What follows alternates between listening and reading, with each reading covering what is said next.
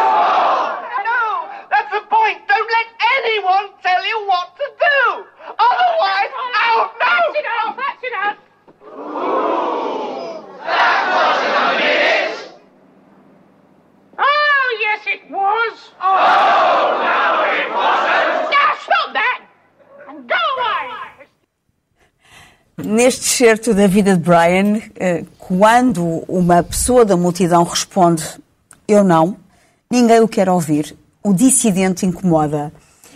Rui, o que diz esta cena sobre a relação entre a certeza coletiva e a dúvida individual?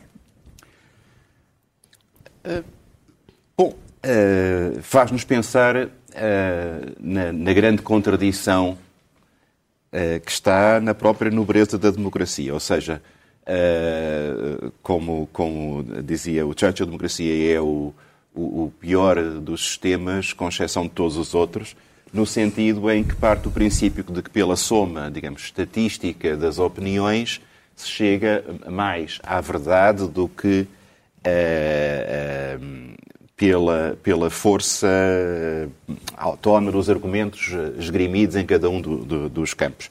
E, de facto, em política é assim.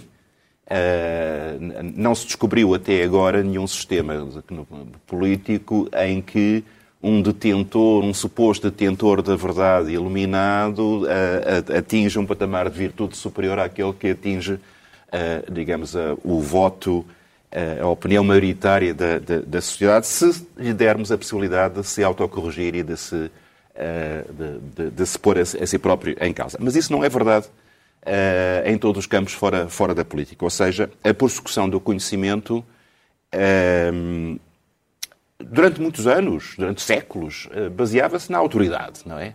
Na auctoritas. O que estava nas Sagradas Escrituras, o que estava na doutrina oficial da Igreja, era, por definição, a verdade e a mentira, e, portanto, digamos que as amplas massas tinham um guia fácil. Isso reproduziu-se nos sistemas totalitários, não é? O que, o que vinha no Mein Kampf ou o que vinha no, no pequenino livro vermelho do camarada Mao Tse-Tung era necessariamente a verdade, mesmo que isso contradissesse eh, a experiência pessoal, a reflexão pessoal eh, eh, de, de- de- cada um. Quando nós passamos, sobretudo a par- a partir do Renascimento, e em muito em particular a partir do século XVII, à emergência de, de princípios de procura do conhecimento de uma forma organizada, fundamentada, que introduza um elemento de dúvida como forma de depois propor eh, conclusões fundamentadas a partir dessa dúvida inicial, isso em princípio eh, ajudaria a que, a, a- a que chegássemos mais facilmente às certezas possíveis. Mas é evidente que isso não, em muitos casos, é um esforço individual e, e, não pode ser produzido instantaneamente numa situação de massas. E, portanto, é mais fácil uh, a, um, a, um, a, um, coletivo enfurecido apoiar uma certeza fácil do que questionar-se e dar-se a si próprio o tempo de reflexão de uma, da, da procura da, da certeza. E depois, o que é certo é que substituímos a certeza da autoridade por uma aparente certeza absoluta da ciência, que também em si mesmo é muito, é muito questionável, não é? Quer dizer, eh, esta ideia de que a ciência é, por definição, a verdade, dá por definição a verdade, e que nos descansa tanto com a verdade da auctoritas da Igreja. Portanto, isso deixa-nos naquela situação difícil de uma dúvida que, que, é, que, é, bom ter, de uma hesitação que é bom ter, de uma, de uma prudência que é bom ter e que evita estes comportamentos, digamos, coléricos eh, de, de de fanatismo em, em função de respostas simplistas pré-determinadas para as coisas. Como é que nós podemos, entretanto, associar esta, eh, fazer esta relação entre a dúvida não, e a nós, ciência, entre nós, o método científico, Carlos? Nós precisamos da dúvida. Eh, sem dúvida, eu não sei como é que se poderia viver, não é? Eu não tenho dúvidas nenhumas sobre isto. o, o, o Rui disse muito bem que há uma, uma altura da história da humanidade, pelo menos como a vemos aqui no nosso no nosso quadro geográfico e cultural, que, mas eu acho que é mais abrangente do que isso, que é uh, o Renascimento e, uh, digamos, no fim do Renascimento, a, a, chamada Revolução Científica. De facto, um, uh, o saber era o saber, como ele disse, da autoridade. na escolástica, o lente lia. Remitava-se a reproduzir. O São Tomás de Aquino tinha feito uma coisa que é a coisa todo o círculo. Tinha casado o Aristóteles com com a Sagrada Escritura e aquilo fez um corpo de doutrina tão bem arquitetado, de facto é uma coisa fabulosa, que aquilo não havia ali peças eh, que pudessem ser postas em dúvida. No entanto, o, o século XVI e o século XVII são séculos extraordinários na, na história da, da, da, humanidade. Quer dizer, eu acho que mudou tudo. Começou a ser posto tudo em dúvida. Portanto, a dúvida inaugurou uma nova era na humanidade. E logo no século XVI, uh, eh, Montaigne, quando, quando ele está uh, encerrado na sua torre e, uh, e depois no, naqueles escritos que são conhecidos como os ensaios, mas põe a pergunta que seja que, que é o título também de uma coleção das Presse Universitaire de France. O que saiu? Quer dizer, mas eh, disseram-me estas coisas, eu li estas coisas, mas será verdade? Mas, mas começou a, a, duvidar. E, mais ou menos por essa altura, há um autor português, que é o Francisco Sanches, que estava, era judeu, estava exilado em França, que escreve um, um livro pequenino, chamado Nada, Que Nada Se Sabe, que é, eh, digamos, a, dúvida instalada. Diz ele, voltei-me então para mim próprio e pondo tudo em dúvida, como se até então nada se tivesse dito, como se até então nada se tivesse dito, comecei a examinar as próprias coisas, é esse o verdadeiro meio de saber. Depois há de vir o Descartes. Isto precede o Descartes, com a, com a dúvida metódica, o método cartesiano. O penso logo existe. E, e, isso está na base. Eu penso logo existe. Mas isso está na base, está na base, digamos, da nossa presente modo de ver e de viver. Uh, não se pode, uh, enfim, temos que ter uma visão da vida para poder viver. E, de facto, a ciência que emerge nessa altura mudou tudo, porque é preciso o quê? Não é repetir o que alguém disse, uh, não é seguir uma autoridade, é apresentar provas. E de facto, Uh, o que é que nos dá as provas? É a observação, é a experiência, é a razão matemática que tem a ver com a nossa relação com a natureza. E esta relação com a natureza uh, dá-nos uma nova forma de viver. Quer dizer, nós hoje somos o que somos, vivemos como vivemos, porque quem é, digamos, a, a entre aspas, a autoridade é a natureza. Estou a falar do ponto de vista da ciência. Agora, uh, concordo, verdade e natureza enfim, há também a questão do humano na natureza. E, e, e, aí eh, o que é a verdade? É uma pergunta, o Pilatos perguntou isso, é uma pergunta, a ciência de facto não procura a verdade. Ciência, eh, de algum modo, procurar procura, mas não encontra. Mas tenta. tenta, tenta. Mas, mas, eh, mas o, método, o método permite-lhes fazer uma coisa não encontra a verdade, mas diz o que é mentira. De algum modo, vai-se aproximando sucessivamente. Portanto, não é uma conquista da certeza, mas é uma redução da incerteza. Isso, e nisso temos sido extraordinariamente bem-sucedidos. Quer dizer, nós, digamos, a nossa vida seria impossível neste momento, tal como a vemos, se não tivéssemos este método de saber uh, que certas ideias estão erradas, ideias sobre o mundo, com certeza, depois podemos falar sobre as ideias humanas, e outras ideias estão certas porque estão de acordo com o mundo em que vivemos. Quer dizer, falhar, falhar, mas falhar melhor? E, e, é isso que a ciência faz. Quer dizer, não temos certeza absoluta de nada, mas há coisas sobre as quais temos menos dúvidas do que outras. Dulce, qual é o espaço para a dúvida no teu itinerário uh, profissional como escritora? Bem, eu, eu, eu, por, eu, eu duvido por natureza porque é a obrigação de qualquer uh, criador duvidar. Aliás, nisso contrapõe-se com os políticos, que um, um criador duvida, um político afirma em geral.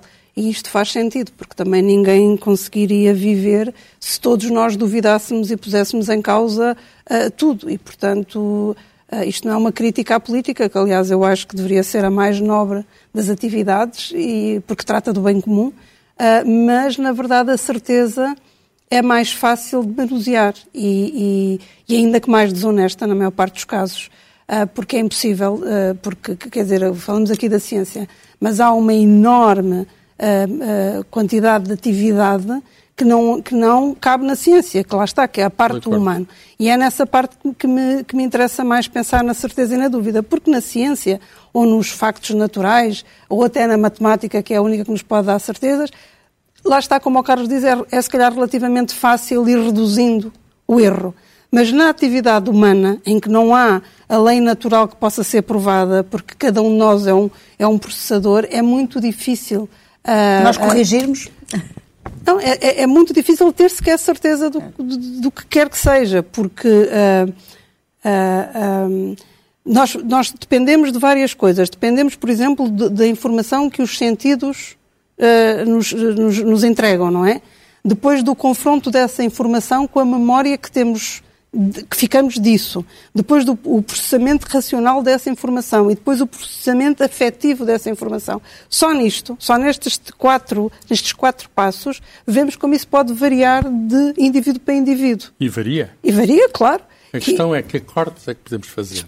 Exatamente. E, portanto, o que é que aqui podemos fazer? É ter como certo que não se pode chegar a essa certeza, portanto, de, de dar isso por adquirido, e não ficar paralisado por isso, ou seja, tornar suficientemente estimulante o processo de encontrar a tal certeza, que nunca é uma certeza, é uma máscara de certeza. Nós nunca temos, tirando as, as, questões naturais, nós nunca temos a certeza de nada. Temos máscaras de certeza com as quais podemos trabalhar. E essa máscara de certeza tem a ver com o tal quadro uh, de interpretação e com a coerência e com o decorrer do tempo. Se uh, o que é para ti uma sensação, uma opinião, é sentido por muitos, isso progressivamente vai se aproximando da certeza. Mas como é que tu, por exemplo, no teu trabalho eh, como escritora, como é que tu trabalhas a dúvida? Eu trabalho. Tu vives com a dúvida, não é? Eh, quando estás a trabalhar no teu processo criativo. Eu não aceito nada como intocável. Eu não. Hum. O meu tra... Quer dizer, em termos criativos, não aceito nem o meu trabalho, nem o trabalho dos outros como intocável, como uma verdade ou como uma maneira de fazer. Parece-me, acima de tudo, também não, não duvido da minha capacidade, o que me parece ser fundamental para se continuar a criar.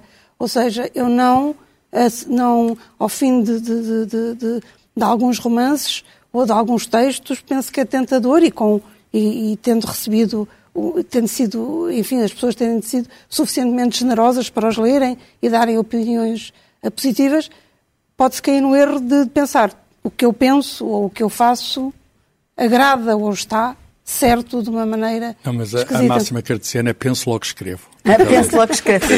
mas eu tenho que ter, em defesa da honra e do bom nome das ciências humanas, visto que eu sou o historiador de plantão, Uh, tenho que dizer que, apesar de tudo, há uma diferença entre o ato criativo e o ato, por assim dizer, analítico. Quer dizer, uh, a função do criador uh, é de encontrar a sua verdade. E a sua verdade daquele momento. Uhum, dizer, uhum. e depois repensá-la, questioná-la.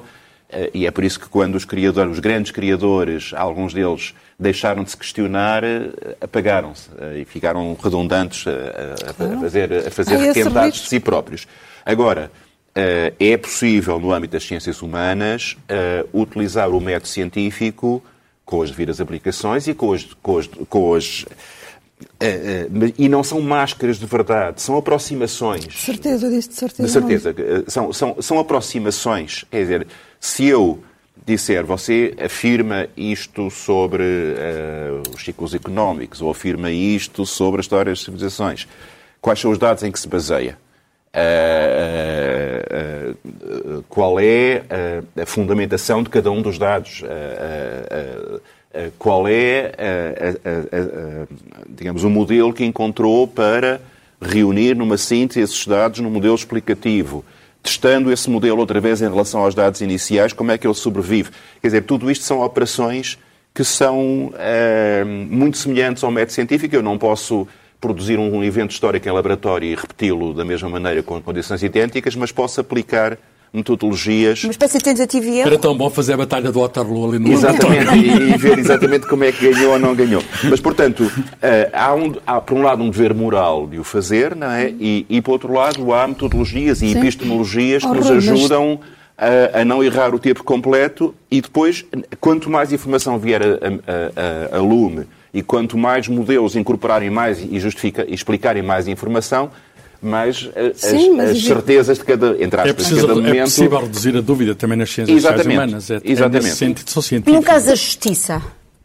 Uh, nós temos uh, o caso da justiça, uh, há, há, sempre a dúvida, não é? A justiça, calma, a justiça, enfim, trata não tanto da a verdade, podemos associar à ciência. A justiça tem a questão de saber aquilo que é justo, repetindo a palavra, não é? E o que é justo resulta de, de, uma convenção humana. Quer dizer, nós concordamos que isto é justo ou concordamos que isto é injusto, porque esta coisa de dizer que há uma justiça divina, etc., que durante muito tempo se aceitou, não, a justiça é um assunto dos homens. A questão da moral, a questão da. que é uma questão diferente da, da digamos, da lei.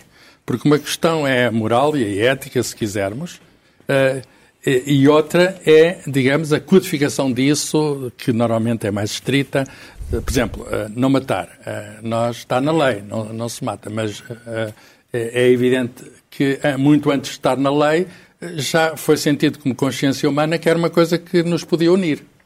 Quer dizer, não é uma boa ideia pôr-nos a matar uns aos outros. Quer dizer, não, para a espécie, então não é, não é boa ideia nenhuma. E, e a questão é, o que é que nós podemos, na justiça, tratar para fazer eh, enfim, para aplicar um bom método, eu acho que há muito a fazer. Mas... Eu, eu, eu, acho que há muito a fazer. Quer dizer, eu acho que, por exemplo, falando aqui agora de coisas comezinhas entre nós, eh, eh, é preciso reforçar a confiança na justiça, que neste momento, é. enfim, até com o caso recente do, do, do Zé Sócrates, é, é, é de facto um, um problema. Acho que a sociedade, independentemente deste caso particular, a sociedade portuguesa muito em particular, tem muito a pensar sobre a questão da justiça. E a primeira coisa que tem que pensar sobre a questão da justiça é perceber o que é o princípio do devido processo. Ou seja, o devido processo é a aplicação possível ao campo da justiça destes mecanismos de produção de conhecimento que, então, que provaram na, no âmbito das ciências exatas, que provaram no âmbito das ciências. E, e, e de que é que parte? Parte do princípio de que há uma acusação, uh, de que essa acusação reúne um conjunto de. que, que cabe a essa acusação o ónus da prova, ou seja, tem que provar que o acusado ou acusada é culpado a partir da informação que a reúne. A prova vem da ciência, é curioso. Ao contrário, a ciência foi buscar a prova à justiça.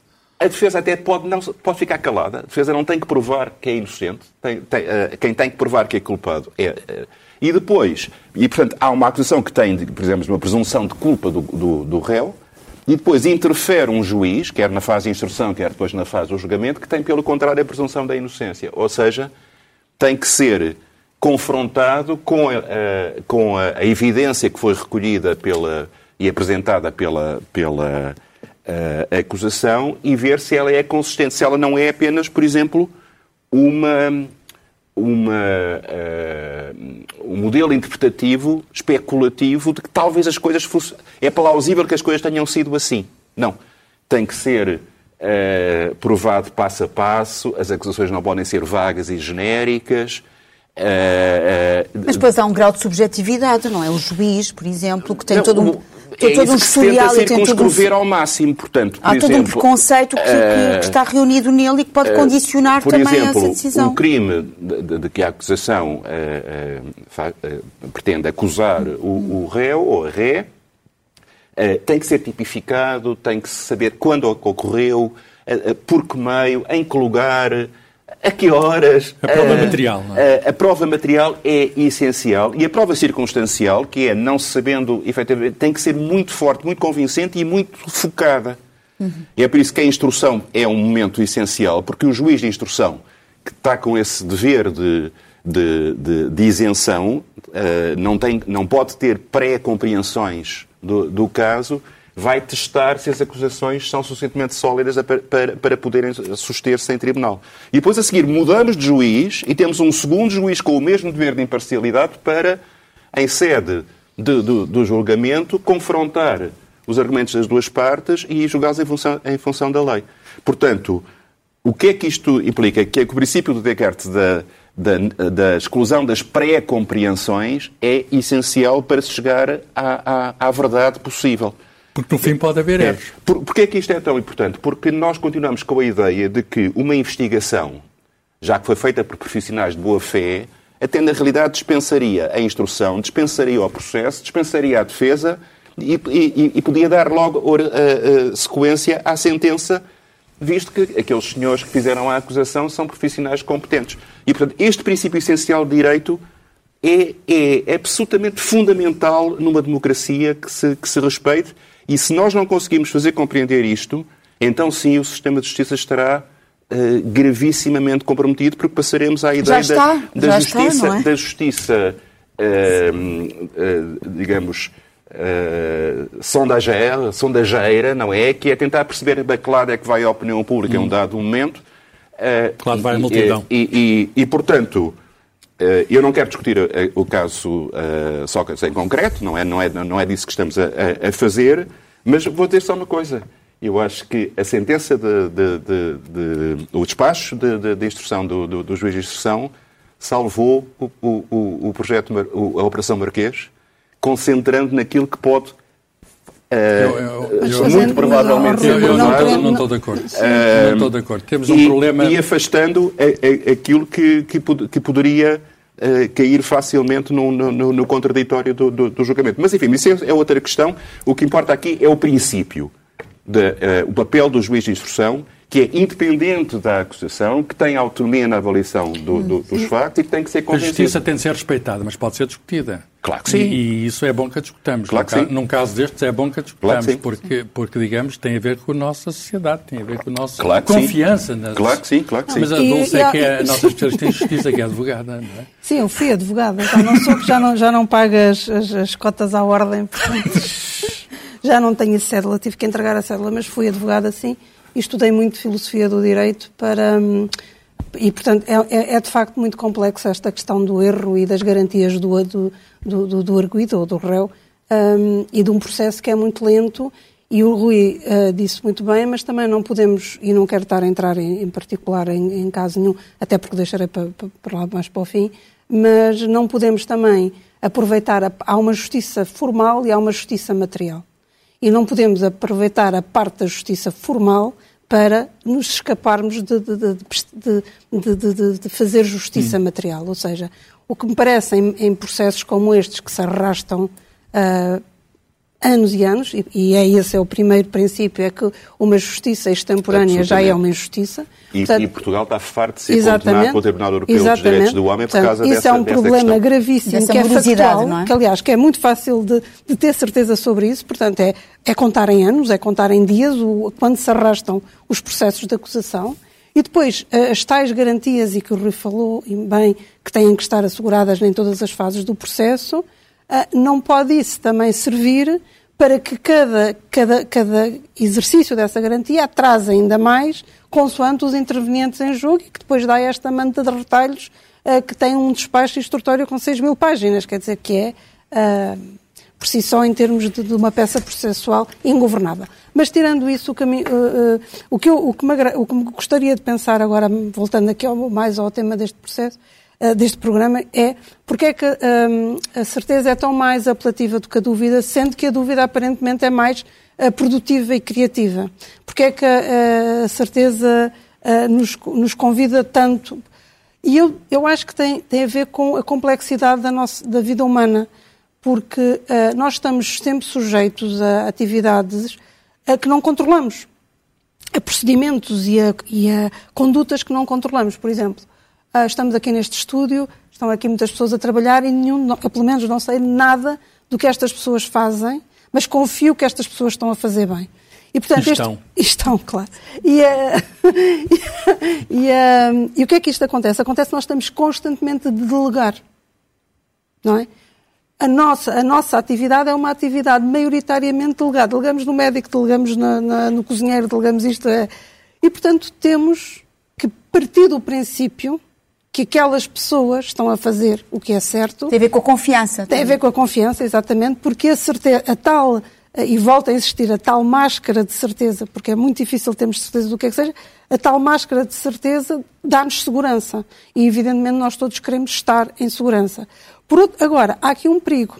É tornar essa segurança um, o, o, principal. E, por exemplo, dei conta, não sei, aqui possivelmente também estes, vocês também deram, de uma nova característica de personalidade que agora toda a gente gaba muito e que quando eu estudei, ou quando eu comecei à procura de emprego, nem sequer se falava, que é ser assertivo. Esta hum. palavra. Não ter dúvidas. Exatamente. Portanto, esta palavra, esta palavra que eu acho horrível, é daquelas que eu implico, de repente é um elogio dizer-se que alguém é assertivo e muitas pessoas. Sou...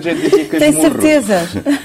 Teimoso, Exatamente. E agora passou esta coisa de não questionar, passou Sim. a ser uma enorme qualidade. O Orson Welles dizia: é preciso ter dúvidas, só os estúpidos é que só têm certeza. Exato. E de facto eu estou mais para o lado do Orson Welles. Eu, a propósito do Orson Welles e também daquilo que estavas a dizer, eu vou citar até um exemplo que a Teresa de Souza, num artigo uh, do Público, escreveu sobre o caso do do Arbeck Camus, uh, quando ele foi convidado uh, para, para, para participar numa conferência sobre o futuro da civilização europeia em Atenas, e estávamos no ano de 1955, o Arbeck Camus tinha 42 anos, e ele, pressionado a definir o que é que, que ele entendia pela civilização europeia, ele, um pouco incomodado com a existência do público, responde Gostaria primeiro de falar da minha incapacidade de dizer coisas definitivas sobre o assunto.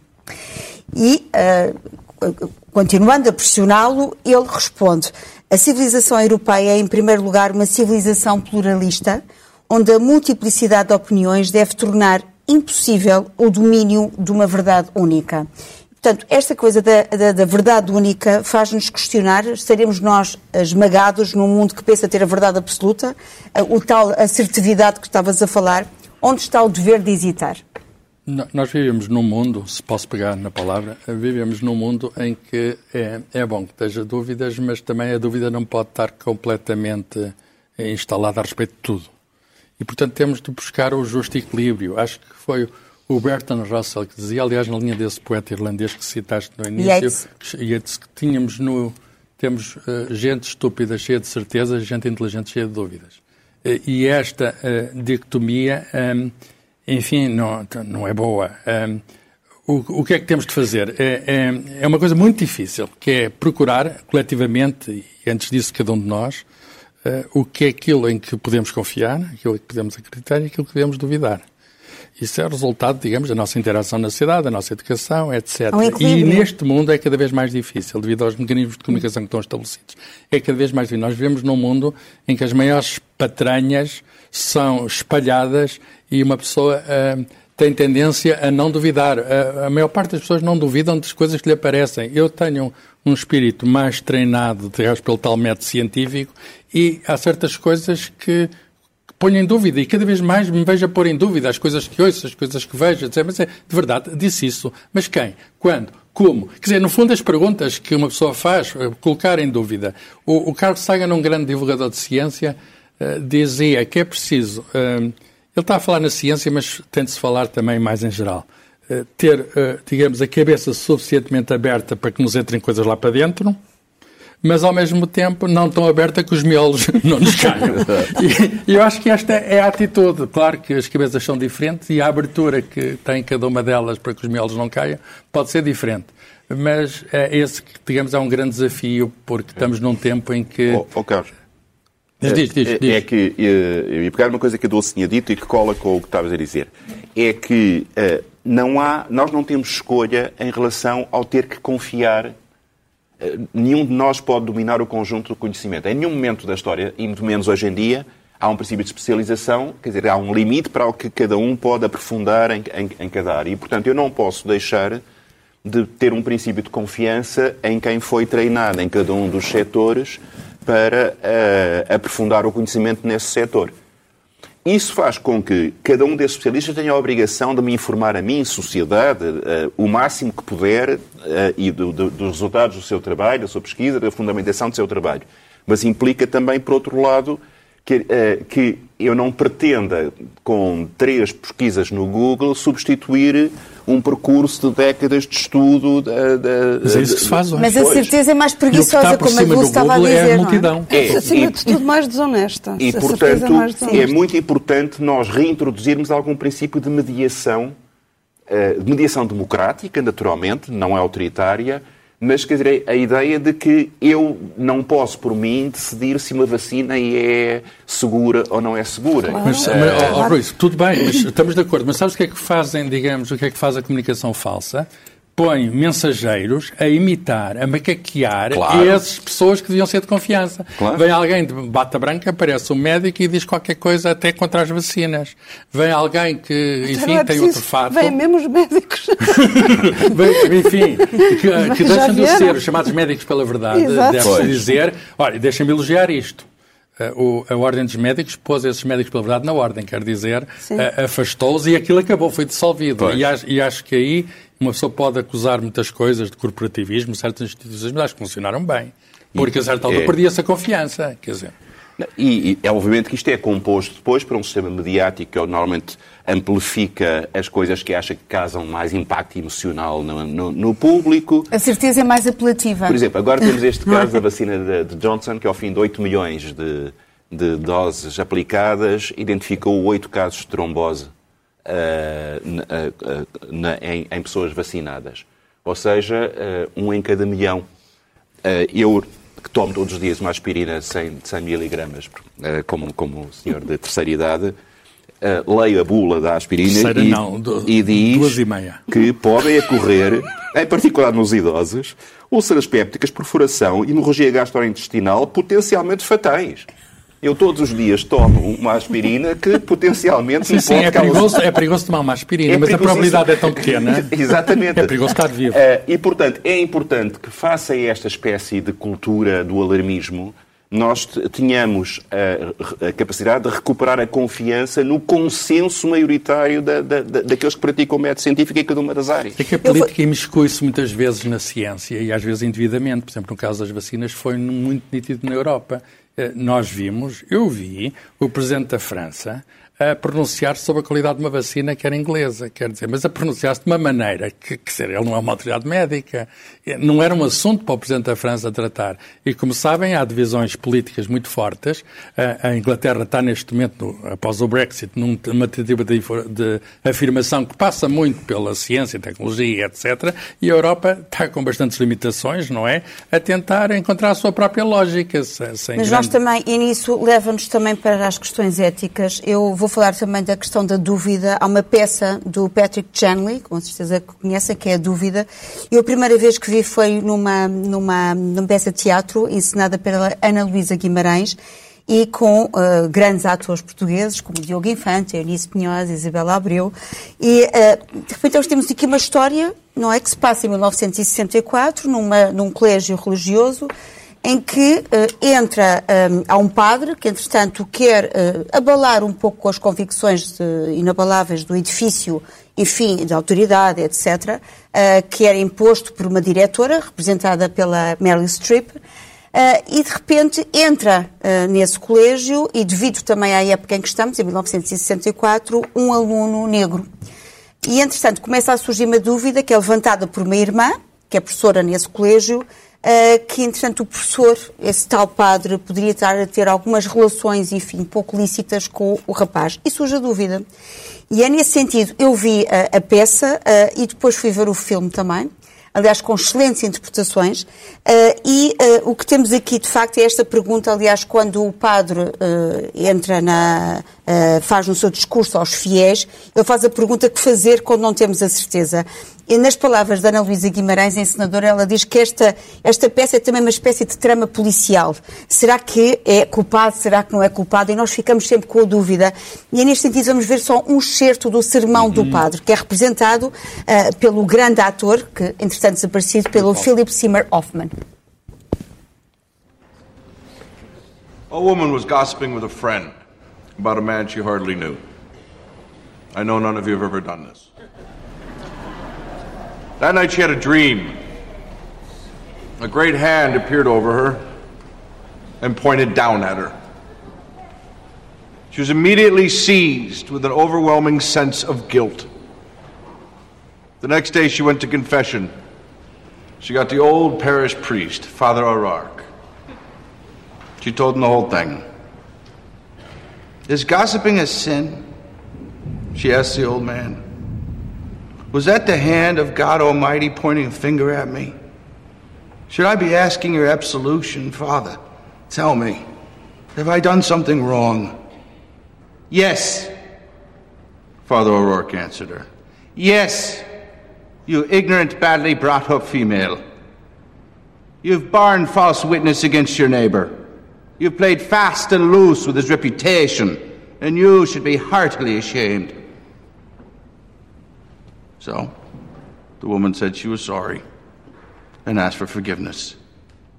Not so fast, says O'Rourke. I want you to go home, take a pillar upon your roof, cut it open with a knife, and return here to me. So the woman went home, took a pillow off her bed, a knife from the drawer, went up the fire escape to her roof, and stabbed the pillow. Then she went back to the old parish priest as instructed. Did you gut the pillow with a knife? He says. Yes, Father. And what was the result? Feathers, she said. Feathers, he repeated. Feathers everywhere, Father. Now, I want you to go back and gather up every last feather that flew out on the wind. Well, she said, it can't be done. I don't know where they went. The wind took them all over. And that, said Father O'Rourke, is gossip. In the name of the Father, the Son, and the Holy Ghost. Amen.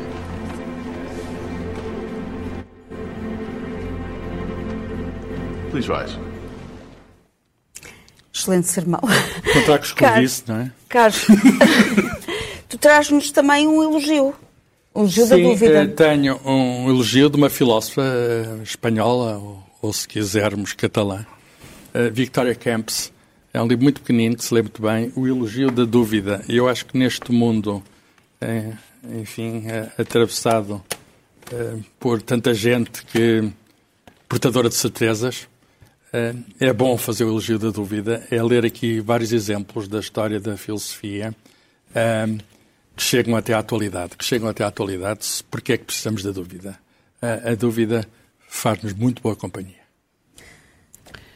Dulce, traz-nos algum caso de dúvida? Eu, eu, trago um caso de dúvida e já foi aqui falado no programa, que é o caso Sócrates, porque, uh, escreve, uh, ou seja, há, há, quase uma década que o caso nos tem vindo a arrastar e tem vindo a arrastar a justiça, uma ideia de justiça com ele. E, e agora foi, de, de, facto, já falamos aqui, conhecido o debate, a, sentença do, do, de instrutória e, portanto, uh, o que é que me parece aqui fundamental uh, dizer? Parece-me fundamental dizer que, e achei apropriado para este programa, que uma lei que possa ser entendida de maneira tão dispara ah, por dois, dois juízes descredibiliza o seu exercício e a, e a, competência da instituição que impõe essa lei. Eu sei que o Rui diz que isto fazia parte de, e do processo, ah, de, digamos, ah, formal da justiça e da garantia do arguído, mas não pode ser com esta elasticidade tão grande que nós, os, os leigos, os que estão de fora do processo, digam como é que é possível. Claro, esta... estou completamente de acordo. Uh, uh, o direito, a justiça está em causa e a política já agora e, também. E deixa-me só dizer, eu só digo isto porque acho, acho urgente e fundamental que a confiança na justiça seja restabelecida. Porque um país que não confia na justiça é um país perdido e, portanto, acho fundamental que nós consigamos olhar de frente para isto e perceber o que é que está errado aqui, porque alguma coisa, e não estou sequer a fazer aqui processos de intenção, não é a minha competência saber se o Sócrates é culpado, se tem os milhões. O que, o que, me, o que me interessa é a tal ideia que cada vez mais, e nos comentadores todos passa, de que a justiça está em crise. E isto não pode. Isto não pode acontecer. Rui, tu traz-nos um diálogo um, trago, eh, mas queria dizer em relação ainda uh, ao filme que ouvimos, uh, de que vimos uma cena, uh, que é um, conceito essencial na, na, justiça, que é a dúvida razoável. Hum. É um princípio fundamental da justiça que, existindo em relação às acusações uma dúvida razoável, que se deve presumir a, a, a inocência do, do, do acusado.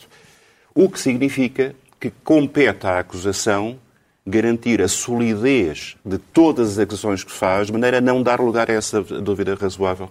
E, portanto, para mim, eh, o grande problema da justiça neste caso está na, nesta uh, obsessão uh, acusatória que depois não se obriga a si própria ao, trabalho de não casa concordo. da, da, da prova. É, Mas é isso discutiremos noutra altura. O que importa é que a nossa cultura é feita de certezas e de dúvidas já todos concordamos que a dúvida não pode desaparecer por completo, nem mesmo nas ciências mais rigorosas, e pelo contrário, que na condição humana há certezas que são importantes. Este uh, certo que eu tenho aqui é o Diálogo das Carmelitas, é a história de uma, um conjunto de freiras que na Revolução Francesa foi condenada à morte por não querer gerar a sua fé e que, portanto, aceitou o martírio pela sua certeza. Francis Poulenc, Diálogo das Carmelitas.